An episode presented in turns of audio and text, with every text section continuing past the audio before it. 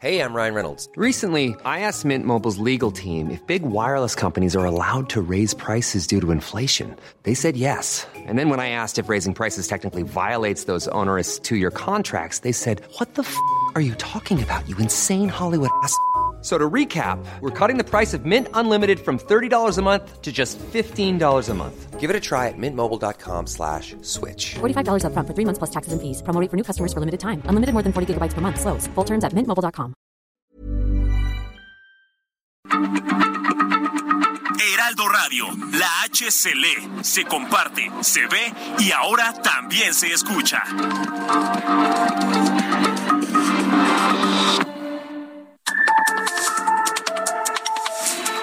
Norte a sur, las coordenadas de la información. Con Alejandro Cacho.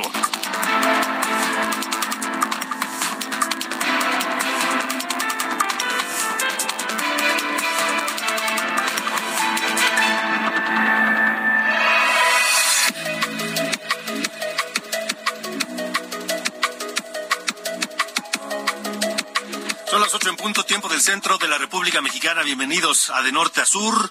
Hoy, martes 15 de noviembre de 2022. Yo soy Alejandro Cacho y le agradezco que me permita estar con ustedes donde quiera que se encuentren, escuchando la cadena nacional de Heraldo Radio en toda la República Mexicana, por supuesto, y también a través de Now Media Radio en los Estados Unidos, a donde enviamos siempre, siempre, siempre un caluroso abrazo a nuestros paisanos que se encuentran fuera del territorio mexicano. Saludo a quienes nos escuchan en casa, pero tal vez en el tráfico de regreso a casa o trabajando todavía en el negocio, en el gimnasio. Hay quien está haciendo ejercicio, bien por ellos. Hay quien está en casa ya preparándose para descansar o descansando de plano. Saludo a todos ustedes y les agradezco la preferencia de, de su sintonía para de norte a sur. Y no sé si ustedes sienten algo raro en el ambiente, no sé si ustedes eh, al enterarse de esta noticia, pues les movió a alguna reflexión. Y es que la población mundial ya rebasó los ocho mil millones de seres humanos, ocho mil millones de personas que habitamos el planeta Tierra. En un hecho histórico ocurrido esta madrugada en República Dominicana, nació un bebé y ese bebé pues lleva, llevará consigo eh, pues este este este récord ocho mil el, el, habitante número ocho mil millones en el planeta. Hemos sumado mil millones de personas en 12 años apenas solamente en 12 años mil millones de habitantes en este planeta. La cifra que se da en el marco de la conferencia sobre el cambio climático que se lleva a cabo en Egipto este pues marca marca un hecho significante porque el crecimiento demográfico amplía el impacto por supuesto ambiental. Cuáles son las implicaciones de que seamos ya ocho mil millones de habitantes en este planeta en el planeta Tierra alcanzarán los recursos que tenemos los recursos naturales ¿Cuáles son los retos que nos enfrentamos como humanidad? Estaremos hablando esta noche aquí en De Norte a Sur sobre este tema con la doctora María José Ibarrola Rivas. Ella es investigadora del Departamento de Geografía Física del Instituto de Geografía de la UNAM. Y bueno, pues le comento que hace unos segundos Donald Trump hizo realidad el anuncio que ya había adelantado y que ya conocíamos y que solo era cuestión de tiempo. Se postula oficialmente como aspirante a la candidatura presidencial de los Estados Unidos en 2024. Otra vez, Donald Trump vuelve a la carga y quiere ser de nuevo presidente de los Estados Unidos. Saludos a quienes nos escuchan a través de Now Radio en Estados Unidos y esta noticia, por supuesto, les interesa y nos interesa a todos, porque estamos hablando no solamente del, del país más poderoso del planeta, del presidente más poderoso e influyente de la Tierra, sino de un personaje como Donald Trump, que ya lo conocimos como presidente que se resistió a dejar la Casa Blanca, se resistió a admitir su derrota en las urnas frente a Joe Biden y que ahora, hace unos instantes, hace unos segundos, anuncia que se postula oficialmente, buscará ser oficialmente candidato presidencial en 2024. Y bueno, pues otra vez Andrés Manuel López Obrador a la carga contra los organizadores de la marcha en defensa del INE y contra la propia marcha que se concentró, que se llevó a cabo el, eh, domingo en la Ciudad de México, y en, de México y en medio centenar de ciudades más del país y fuera del país también. Ante la posibilidad de no obtener los votos, sabe que no le alcanzan los votos y sabe que después de la marcha del domingo, pues eh, la oposición pareciera estar unificada por fin y que no no, no, no le van a aprobar la reforma electoral como él la quiere. Y ante eso dice que tiene un plan B. Y el plan B es enviar una reforma a la ley, que no a la constitución, para pues salirse con la suya para lograr, por ejemplo, que los consejeros y magistrados se elijan por voto directo y por algunas otras seguir recortando este presupuestos, este desaparecer los órganos locales electorales, en fin. Estaremos hablando con eso eh, con el doctor José Antonio Crespo esta noche aquí en De Norte a Sur, historiador, analista político, columnista, eh, académico, eh, para que nos dé su opinión sobre esta posición de López Obrador. Y esta noche nos sorprendieron, nos sorprendió Twitter, porque las cuentas de Twitter de los sitios, de los, de los portales Animal Político, este muy eh, influyente, importante portal em, periodístico, de investigación periodística, Animal Político, y la revista Gato Pardo, pues resulta que, que se les cayó, les, les cancelaron las cuentas en Twitter. No se conocen las razones por qué Twitter bloqueó las cuentas de Animal Político y de Gato Pardo. La cuenta de Animal Político se restableció eh, casi una hora después, pero la de Gato Pardo en este momento sigue bloqueada. Estaremos hablando del tema esta noche aquí en De Norte a Sur.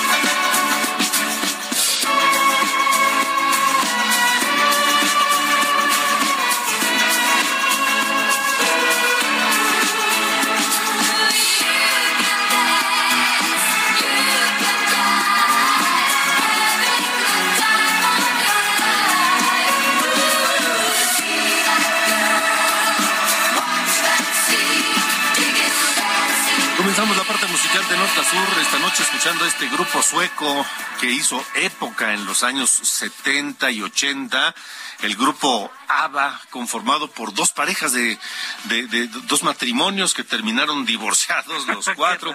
en fin, Ángel Arayano, ¿cómo te va? Buenas noches. Muy bien, Alejandro, buenas noches. Y pues sí, con esta canción clásica de ABBA que empieza con un recorrido por todo el teclado del piano.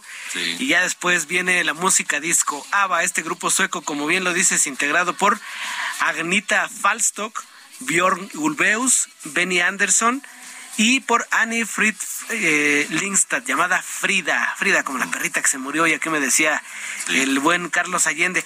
Ella es la que estamos recordando a esta mujer, Annie Frid Lindstad, quien nació el 15 de noviembre de 1941, conocida como Frida, y bien lo dices, estaba casada con Benny Anderson, quien pues también era un miembro de, del grupo ABBA y pues terminaron separados, ¿no?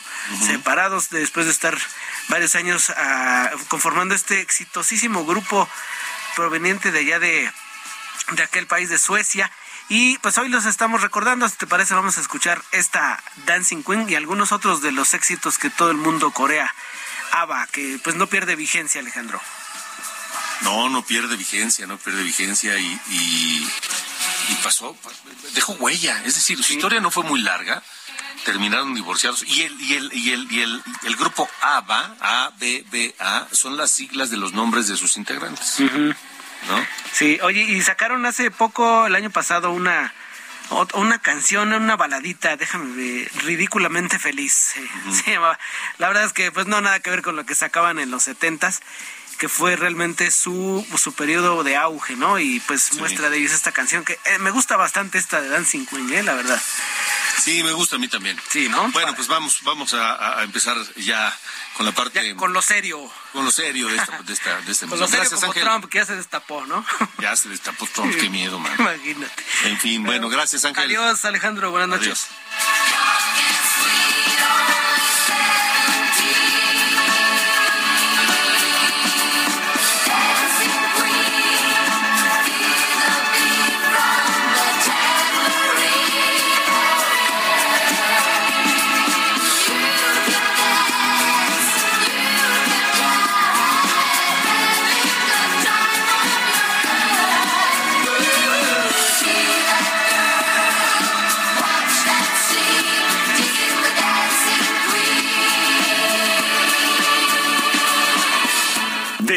sur con Alejandro Cacho.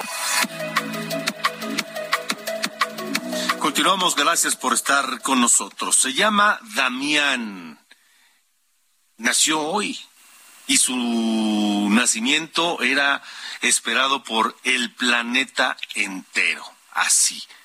Este bebé que nació bajo la mirada de, de todo el mundo, porque su llegada al planeta llegó, marcó un hecho histórico que, tiene muchos significados. Damián, este, este bebé que nació en República Dominicana, este que nació pesando 2 kilos 77, 2.77 eh, kilos, midió 52 centímetros, nació bien, sin complicaciones en Santo Domingo, la capital dominicana, es el, es el habitante número 8000 del planeta Tierra. ¿Qué significa esto? 8000 millones de personas en el planeta, una cifra que el secretario general de la ONU, Antonio Guterres, califica como un hito histórico para el desarrollo de la humanidad, porque es un reflejo del aumento progresivo de la duración de vida gracias a, los avances en, en, la salud pública del mundo. Pero el crecimiento de la población también plantea desafíos como pues los recursos de este planeta que son finitos. Gracias a la doctora María José Ibarrola Rivas, investigadora del Departamento de Geografía Física del Instituto de Geografía de la UNAM, que nos acompaña esta noche. Doctora, gracias por estar aquí. ¿Qué tal? Muchas gracias. Eh, dime María José, por favor. María José, gracias. ¿Qué, tal? ¿Qué, significa para el planeta que ya seamos ocho mil millones de personas? Pues sí, es que es, es una presión que venimos arrastrando ya desde todo el siglo XX.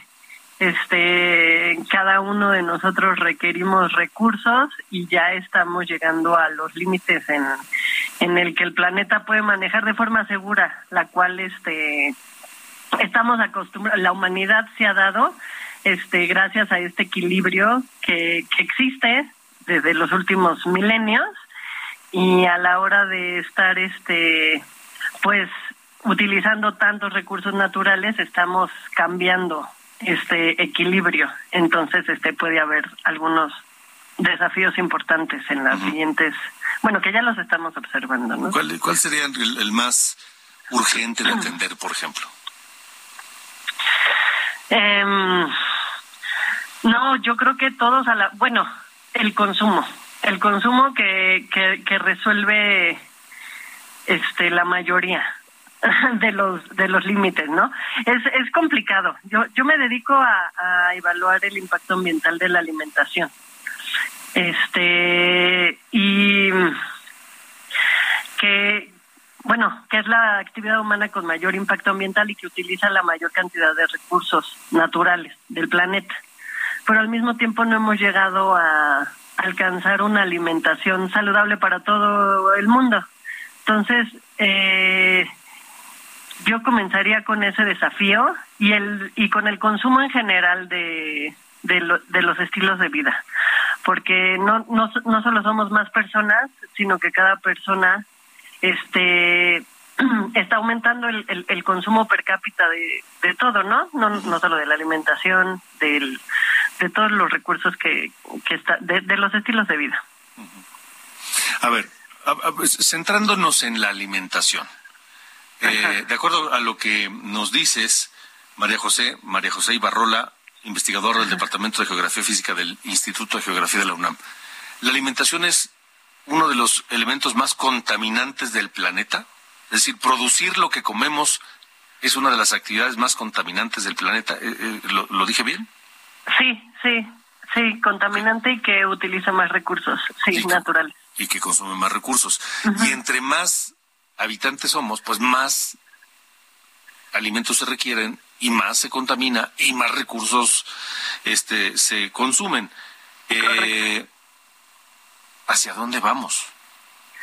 Este, exacto.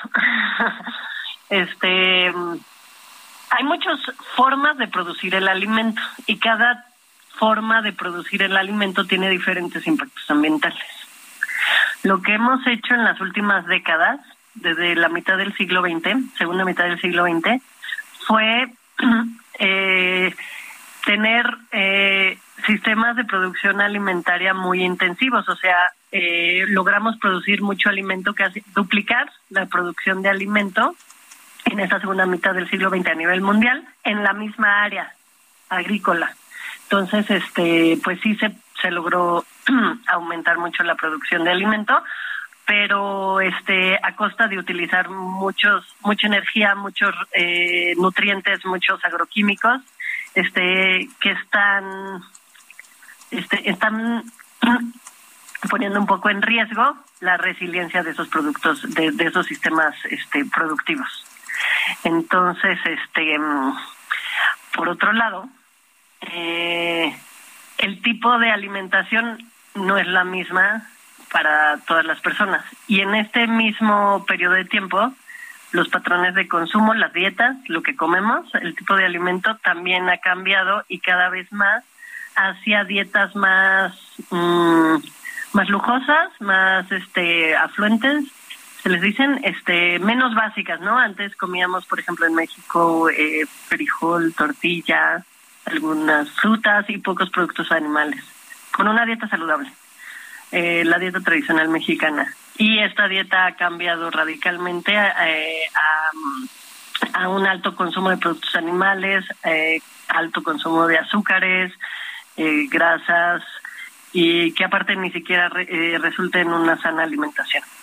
Y esas dietas mm, utilizan o necesitan más recursos naturales para producir el alimento de esas personas.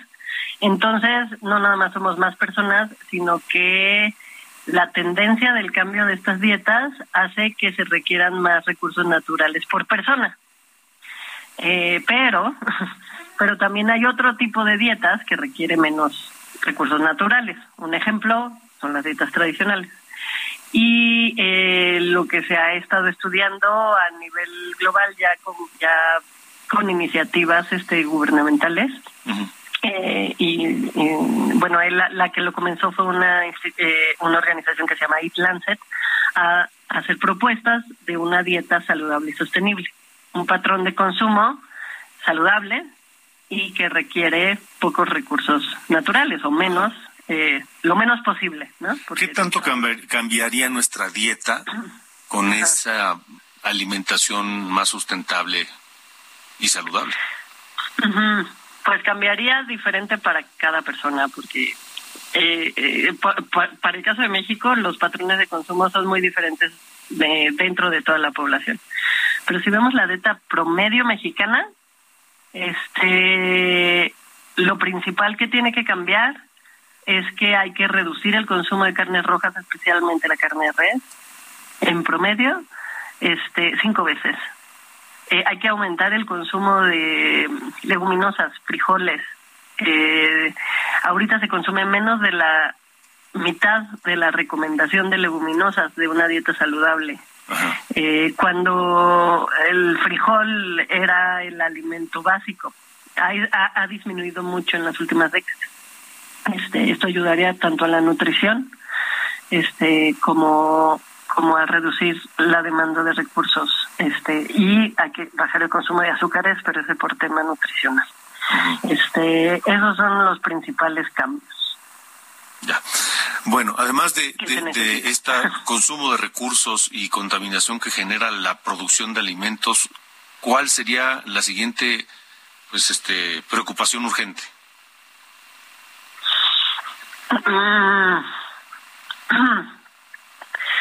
Las emisiones de gases de efecto invernadero, eh, en general, el, uso de energía que requiere eh, el consumo actual de la población humana.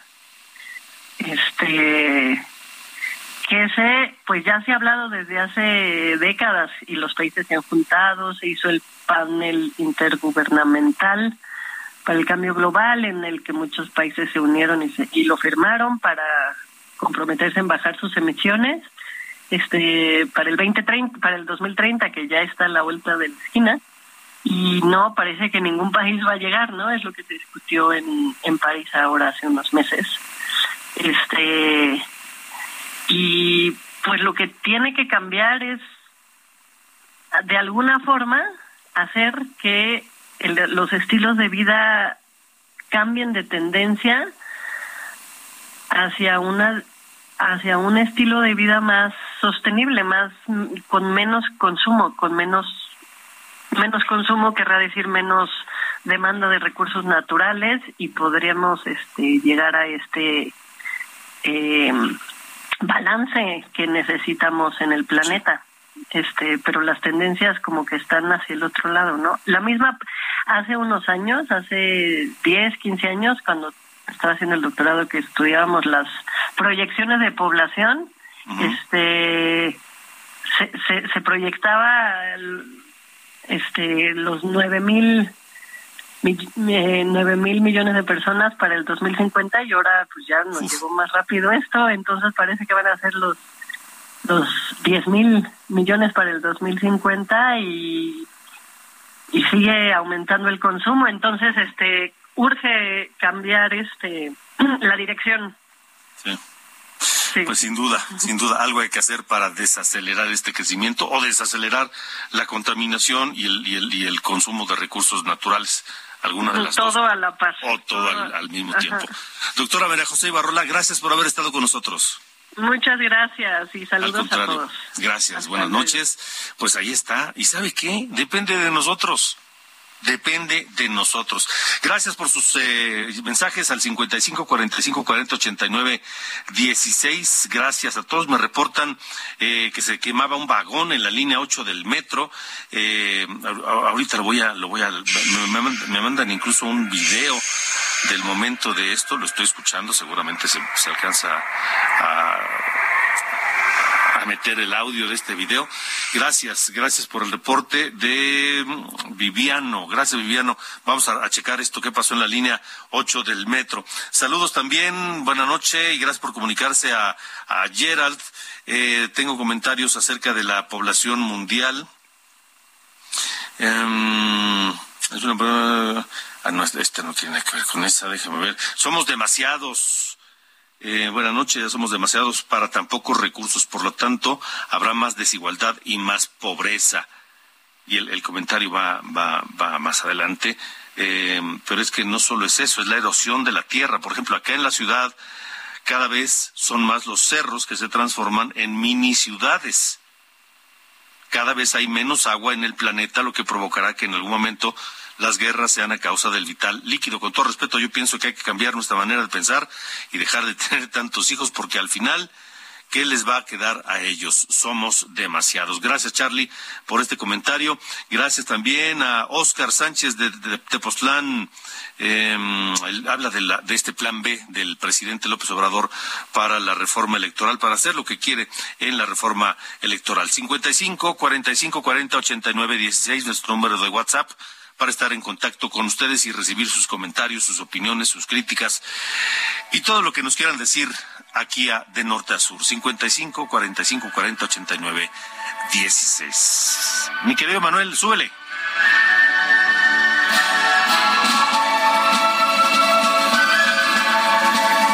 Es el grupo ABBA y este tema icónico, Fernando.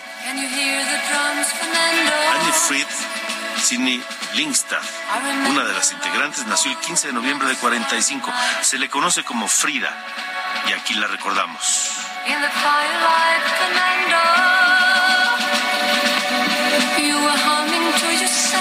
Vamos a la pausa y regresamos con más, con más información, más temas, más análisis aquí en De Norte a Sur. Regresamos. They were close now, Fernando. Every hour, every minute seemed to last eternally. I was so afraid, Fernando.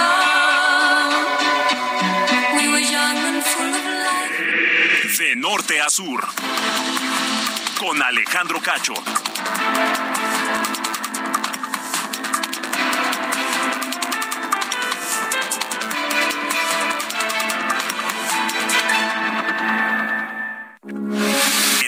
Radio, con la H que sí suena y ahora también se escucha.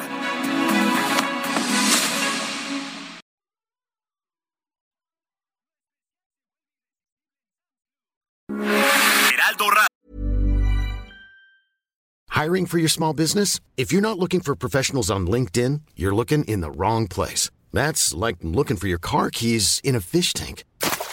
LinkedIn helps you hire professionals you can't find anywhere else, even those who aren't actively searching for a new job but might be open to the perfect role. In a given month, over 70% of LinkedIn users don't even visit other leading job sites. So start looking in the right place. With LinkedIn, you can hire professionals like a professional. Post your free job on linkedin.com slash spoken today.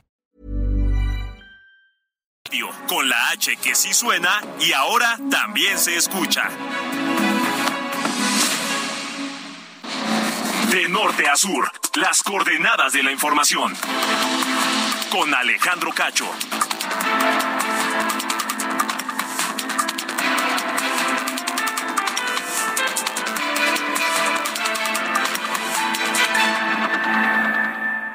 Heraldo Televisión, ahora también por Sky HD. Toda la programación de Heraldo Televisión a través del canal 161 de Sky HD. Noticias, deportes, entretenimiento, gastronomía y mucho más. Heraldo Televisión, en todo el país, ahora también por Sky HD.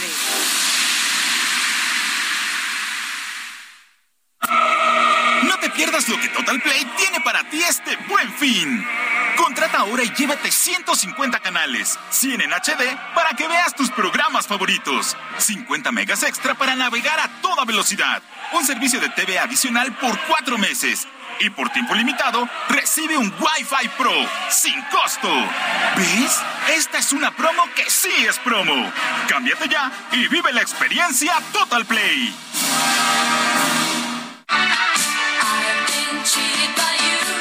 Continuamos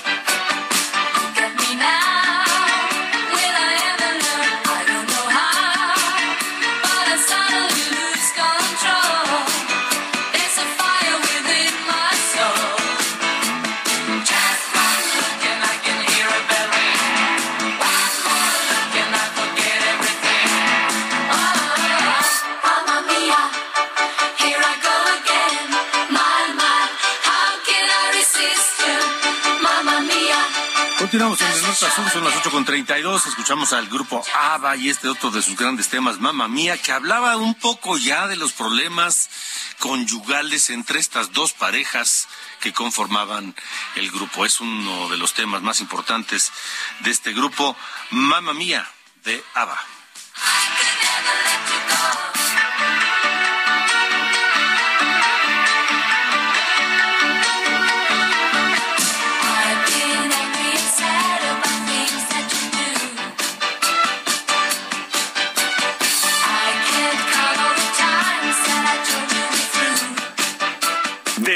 Sur, las coordenadas de la información. Buenas noches, estas son las noticias de norte a sur.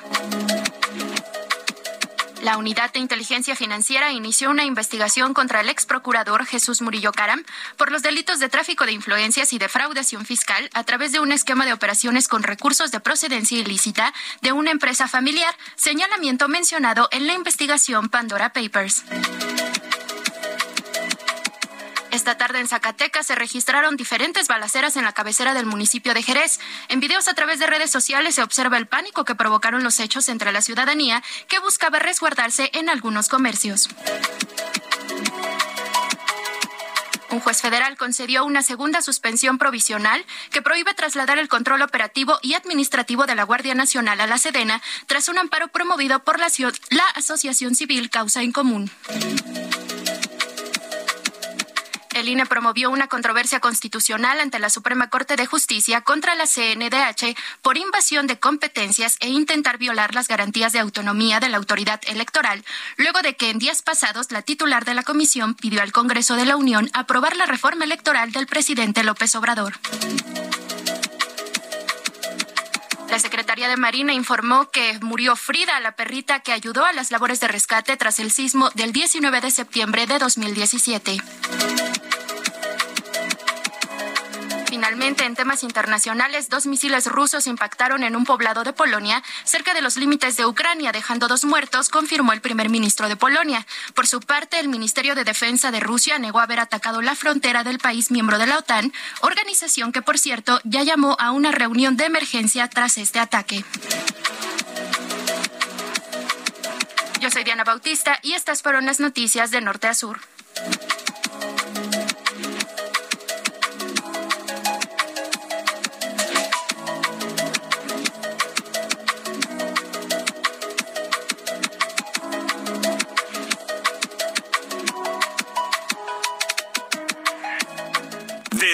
Sur, con Alejandro Cacho.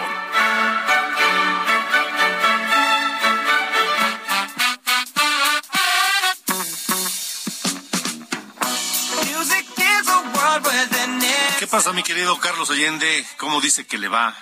Todo en perfecto orden, señor Cacho, aquí de nuevo en el 98.5 de FM, para, eh, pues no sé, comentar una nota de estas que luego llegan a ser eh, casi casi echarse de cabeza solo, no ponerse la soga al cuello, porque has de saber que gracias a una eh, fiesta privada, el ejército pudo ubicar una propiedad de un narcotraficante bastante, bastante, eh, digamos, buscado. Esto pasó el 25 de junio de este año, en el verano, cuando servicios de inteligencia de la Sedena identificaron que el cantante Luis Conríquez, que no sé si lo ubiques, yo la neta es que no, está dedicado al tema de los narcocorridos y este asunto, eh, estuvo en una fiesta privada de Ricardo Ruiz Velasco, alias el doble R, y de Heraclio Guerrero Martínez, alias el tío Laco. Ambos son parte del grupo élite del cártel Jalisco Nueva Generación. Gracias a este concierto y a videos que se filtraron a redes sociales, porque nunca falta el imprudente, o sea, ni siquiera estando en esos niveles de, de, del, pues, ¿qué? como de la, de, huyendo de la ley, tienen discreción, o sea, de la más alta gama. Pero bueno, gracias a este concierto y a videos que eh, eh, publicaron en redes sociales, pudieron la, la Sedena ubicar el rancho del doble R en los límites de la sierra entre Jalisco y Zacatecas, a unos 16 kilómetros de Ixtlahuacán del Río, donde además ahí se opera el tráfico de gasolina a través de otro canal, Daniel Curiel Romero, alias Locochón. Em, allá en eh, pues este límite, ¿no? Decía yo, de Jalisco y Zacatecas. Entonces, pues digo, es una, una anécdota un tanto eh, chusca, ¿no? Curiosa, de cómo las indiscreciones de algunos invitados a una fiesta de alguno de los eh, líderes no del crimen organizado del narcotráfico en nuestro país pueden incluso llegar a ser contraproducentes para ellos mismos.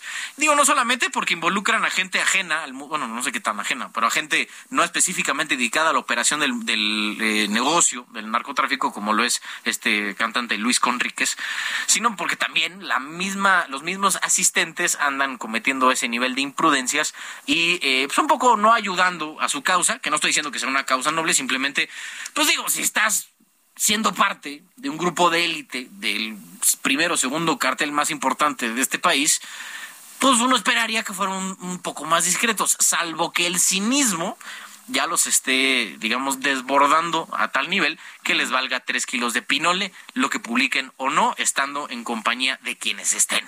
Yo me inclino más por ahí. Puede ser, ¿no? Sí, ahorita que lo estaba diciendo puede que sí sea una de las, de las teorías más probables. un comino porque además, como saben que hay abrazos y no balazos, sí. Pues ya está. Sí. Ah, pues déjame aquí, subo aquí al este, Luis Conríquez, hombre, aquí en la fiesta del patrón. Pero bueno, pasó y ya tienen ubicado una cosa más. A ver para cuándo este, hacen la, la redada, para ver qué pueden encontrar por allá. Ya veremos. Muy bien, señor. Pues gracias. Igualmente, fuerte abrazo. Dale, igualmente. Hasta luego. A las 8.38. Norte a sur, con Alejandro Cacho. Tenemos más información. Vamos a Jalisco, donde el gobierno de Enrique Alfaro no solamente ha sido incapaz de controlar la violencia, eh, Jalisco está en el sexto lugar nacional entre los estados más violentos y Guadalajara, su capital, en el séptimo de las 50 ciudades con mayores índices de violencia que requieren mayor atención del gobierno. Y por si fuera poco, el gobierno de Enrique Alfaro se ha convertido en un gobierno violador de los derechos humanos. A ustedes que nos escuchan allá en Heraldo Radio Jalisco, esto les interesa, porque estamos hablando ni más ni menos que de su propio gobernador.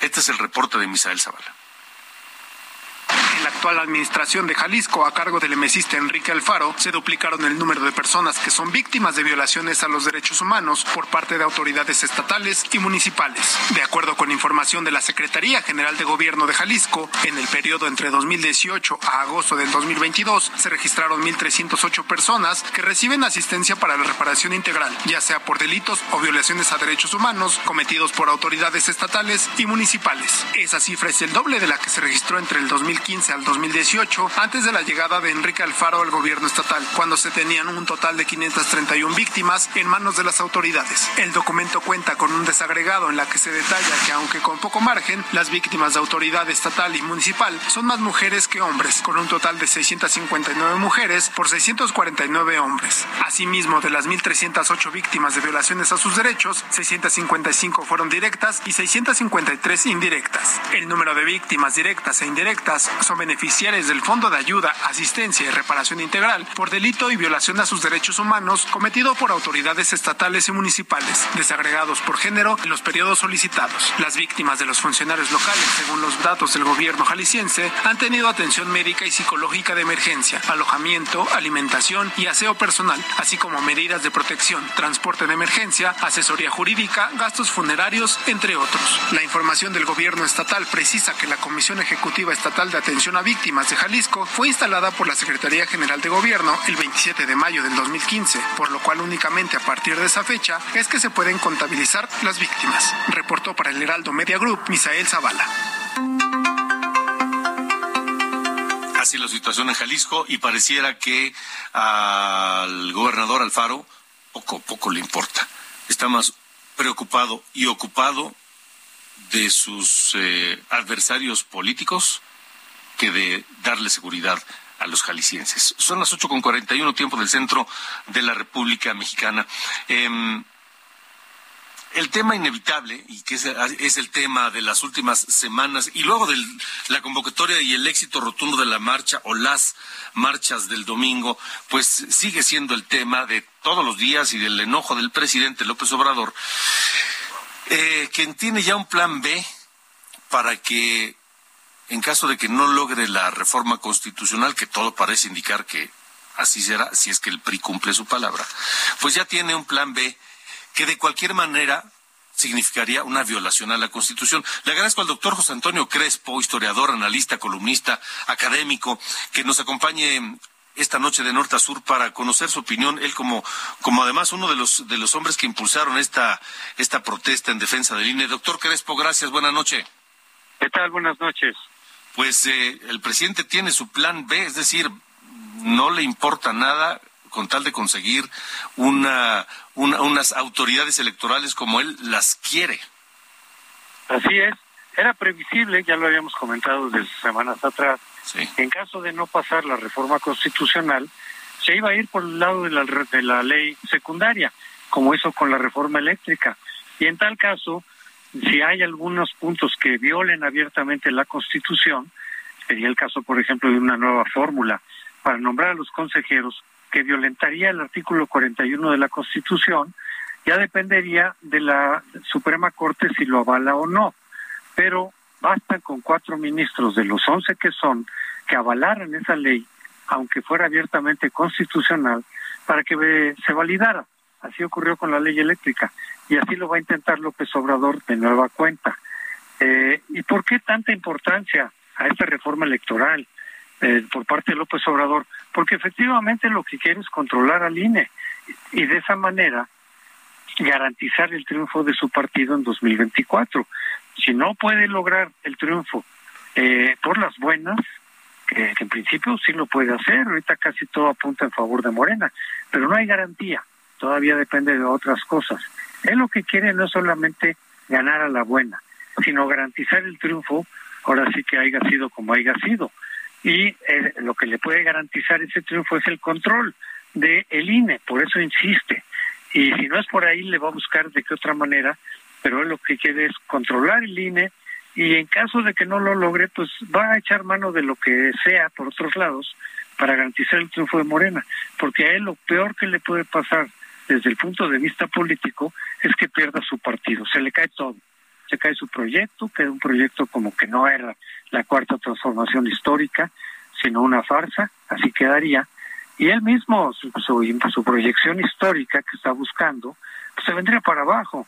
Entonces él, él va a hacer lo que pueda, lo que sea, lo que esté en sus manos, eh, limpiamente o no, para garantizar o tratar de garantizar que su partido gane en el 2024.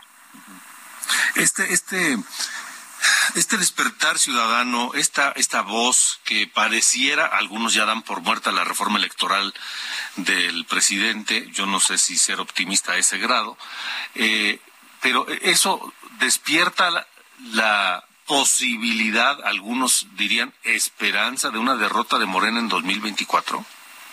Sí, porque lo, desde los, el domingo mismo, digo, se vio que mucha gente, que obviamente, pues supongamos que sean entre 100 y 200 mil, no sé, no voy a meter ahorita en eso, sí creo que fueron más de 100 mil, eso sí creo que queda claro. ¿Qué tanto más? Pues no lo sé, pero lo que sí se vio es que hay mucha gente que sí está entendiendo lo que está pasando. Y no me refiero solo a los que fueron a la marcha o a las marchas en distintos puntos del país, sino los sectores que son representados por estos militantes que fueron, por estos ciudadanos, pues activistas que fueron a la marcha. Eh, no son ellos nada más, ellos representan un sector muy amplio de la sociedad. ¿Qué tanto? Pues no sabemos, pero las encuestas también reflejan, por ejemplo, que cuando ya te metes a los detalles de la reforma, ya no la aprueban tan fácilmente ni tan ampliamente. Si tú les dices, hay que quitar este el dinero, algo de dinero a los partidos, dicen sí. Bueno, yo también me sumo, por ejemplo. Pero si te dicen al 100%, de tal manera que los partidos se van a venir para abajo, los de la oposición, muchos dicen, no, no, pues así no. ¿Quieres que la ciudadanía elija a los consejeros? Pues suena muy bien para mucha gente. Sí, claro. Oye, pero ya viste quién los propone y por lo tanto quién va a controlar el INE. Cuando ya explicas eso, pues mucha gente dice, ah, no, pues entonces no. Bueno, pues muchos de los que ya entendieron eso son los que fueron a marchar, pero son representativos de mucha más gente que no fue por la razón que haya sido a marchar, pero que piensan del mismo sentido. Ahora, eh, el número es lo de menos. Saber cuánta gente fue, me parece, es lo de menos. Lo importante será que efectivamente no se apruebe la reforma electoral en los términos que López Obrador quiere. Pero todavía más allá es la conciencia de todos esos mexicanos de que su voz, su voluntad, su exigencia puede lograr cosas importantes por la vía pacífica, por supuesto, doctor Crespo. Sí, porque efectivamente saber con precisión cuántos fueron en todo el país, pues no no está fácil, cada quien tendrá sus cálculos o lo que le convenga, en fin. Pero sí quedó claro que fue muchísima gente, más de la que se esperaba, eso quedó claro, con las fotografías, los videos, etcétera, y eso refleja precisamente que la sociedad civil sí está atenta y no le gusta una buena parte, por lo menos, no podemos hablar por todos, pero sí una buena parte de la sociedad civil no alineada con Morena, pues se está dando cuenta de lo que está pasando, se está dando cuenta de la intención del presidente de controlar al INE y al tribunal, por cierto, no solo al INE, de, la misma manera que ya subyugó y aplastó a la Comisión Nacional de Derechos Humanos. Eso ya todo el mundo vio, hasta los obradoristas que ya quedó aplastada esa comisión. Perdió toda autonomía, está al servicio del presidente y no de los ciudadanos como debería. Bueno, eso es lo que quiere con el INE y el tribunal y mucha gente ya se dio cuenta y otros se están dando cuenta. Y obviamente dicen, oye, pues vamos a perder algo de lo más valioso que tenemos de nuestro sistema democrático, que es el INE y el tribunal. No, pues vamos a defenderlo. Ahora, eh, este, este, este, este, este movimiento, este despertar de conciencias eh, es, es significativo doctor Crespo, ¿no? Porque así como fue ahora el INE, pueden ser muchos otros eh, temas en el futuro. Así es, desde luego. Eh, aunque ya básicamente como estamos acabando el sexenio, pues yo creo que sí ya la prioridad y el enfoque de López Obrador está sobre la elección. Las que vienen el año que viene, porque a su vez esas pueden ayudar o no a la elección presidencial del 24, que esa es la que le interesa a él. Entonces ya todo lo que haga, lo que diga, va a estar más centrado en la elección que en todos los problemas que siguen pendientes de resolver y que él prometió resolver. La seguridad, la salud, el empleo, el crecimiento económico, en fin, la ecología, una gran cantidad de temas que ya, pues ya, ya los está dejando, pues ya lo que se pudo hacer se pudo y no fue mucho. Pero ahora lo que le importa a él es garantizar el triunfo de Morena en el 24. Entonces todo lo que haga y diga va a estar enfocado hacia allá. Y obviamente, repito, uno de los temas centrales que le permitirían esa garantía de triunfo es el INE. Y de ahí la importancia que le da a la reforma electoral. Y de ahí el enojo que hemos visto estos días de quienes se oponen a la reforma y quienes organizaron la marcha, porque además sí resultó exitosa. Sí. Ahora, la reacción del presidente, que desde antes de la marcha eh, estaba molesto, estaba incómodo, y después de ver el éxito de la, de la marcha o las marchas del domingo, este, continuó con ese ataque constante, ese bombardeo, esas descalificaciones, esas agresiones verbales hacia la marcha y los participantes y sus organizadores. Eh, no veo qué pueda hacer que el presidente modere su posición y va a seguir radicalizando eh, pues a, México, a los mexicanos, entre los que están con él y los que están en contra de él, ¿no? Totalmente. Ese enojo que vimos desde la semana pasada, que por cierto se ayudó mucho a promover la marcha, porque puso, eh, la puso en el, en el centro del debate, con sus insultos y descalificaciones. Diario le dedicó una buena, un buen tiempo en las mañaneras a eso. Pero el enojo es porque yo creo que ya ellos percibían que sí podía ser una manifestación exitosa, que podía estar muy nutrida. Igual no sabían exactamente cuánto, nadie sabíamos cuánta gente iba a ir, pero yo creo que ellos dijeron, ah, caray, esto puede generar mucha, mucha eh, participación y nos va a estar opacando y golpeando nuestra reforma. Entonces eso es lo que le generó esa molestia. Obviamente después de la marcha, habiendo visto que efectivamente fue exitosa, incluso más de lo que cualquiera suponía, pues su enojo y su coraje pues eh, eh, se refuerzan, eh, porque sí, él, él, él sí quiere, como dé lugar, garantizar el triunfo de Morena. Se le cae todo si, si pierde Morena. Lo cual nos tiene que prevenir, porque así como ahorita está dispuesto, una vez más, a violar la Constitución, con tal de salirse con la suya, pues va a hacer todo, muchas otras cosas. Va a incurrir, desde luego, ya está incurriendo en el uso de recursos públicos para promover a sus precandidatos. Eso es un delito electoral. No solamente es una falta, es un delito. Va a recurrir a lo que sea con tal de garantizar el triunfo de su partido, por las buenas o por las malas. Sí tenemos que estar prevenidos. Y esta, esta, esta, esta voz, esta exigencia del domingo, no solamente debe ser escuchada por el gobierno, sino por el legislativo, pero también por la Corte en su momento, doctor Crespo. Ojalá que sí, ojalá que sí. Aunque ahí hay todavía, antes de la Corte, hay una incógnita que se va despejando, que es que quizá ni siquiera la ley secundaria pudiera pasar en el Senado, sobre todo. Es, muy, es muy probable que sí pase en la Cámara Baja. Ahí están muy alineados. Pero en el Senado, ya nos adelantó Ricardo Monreal, que si vienen algunos puntos anticonstitucionales, quizá él y otros senadores de Morena, que sabemos que lo han apoyado, quizá no voten en ese sentido, lo mismo que el PT y el Partido Verde, a quienes les perjudicaría mucho la reforma. Entonces yo tengo también una ligera expectativa de que quizá ni siquiera pase la, la, la ley secundaria en el Senado. Entonces ya ni siquiera llegaría a la Corte.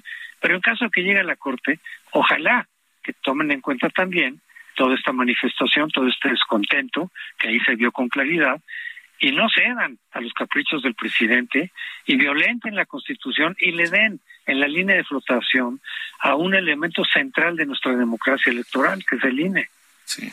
Pues vienen semanas y meses muy interesantes y muy importantes, trascendentes sin duda para México. Doctor José Antonio Crespo, que estaremos atentos y, y, y comentándolos aquí en De Norte a Sur. Muchas gracias por habernos acompañado nuevamente. Con mucho gusto. Buenas noches. Gracias. Buenas noches, el doctor José Antonio Crespo, aquí en De Norte a Sur. Rápidamente leo comentarios. A ver, déjeme que se abra el teléfono, porque este teléfono, como ya está viejito, déjeme le confieso, ya está viejito, entonces se tarda un poco. Buenas noches, Alejandro, muy programa de Norte a Sur, gracias. En relación a la conducta de obsesión del presidente, es además de todo lo dicho, que también quiere protegerse porque ya tiene mucha cola que le pisen y tendría que salir corriendo si se aplica la ley. Gracias, soy Gabriel Hernández de la Gustavo Amadero. Gracias, Gabriel, gracias a toda la gente que nos eh, escribió esta noche y que nos eh, escuchó eh, aquí en De Norte a Sur. Nos vamos, nos vamos con música esta noche escuchando a ABBA.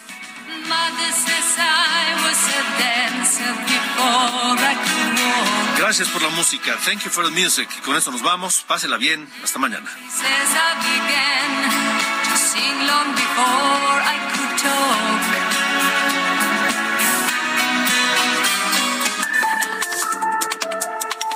Esto fue De Norte a Sur, las coordenadas de la información. Con Alejandro Cacho.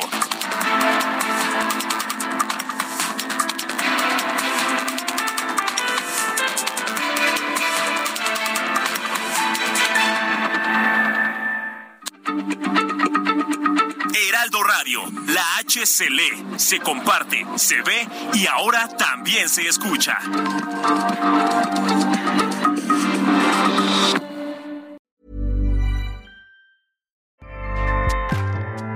ACAST powers the world's best podcasts. Here's a show that we recommend. The Real Housewives is a guilty pleasure for most, but if you're looking to not feel guilty about that pleasure, tune in to Everything Iconic with me, Danny Pellegrino, where I break down all the messy moments and behind the scenes antics of Bravo's popular franchise. And on Everything Iconic, I also interview celebrity guests like Kelly Ripa, Kiki Palmer, Drew Barrymore, Cameron Diaz, and more about their guilty pleasures, their past work, and so much more. So if you're pop culture obsessed and find yourself watching way too much reality TV like me, tune in to Everything Iconic with Danny Pellegrino wherever you listen to podcasts. ACAST helps creators launch, grow, and monetize their podcasts everywhere. ACAST.com.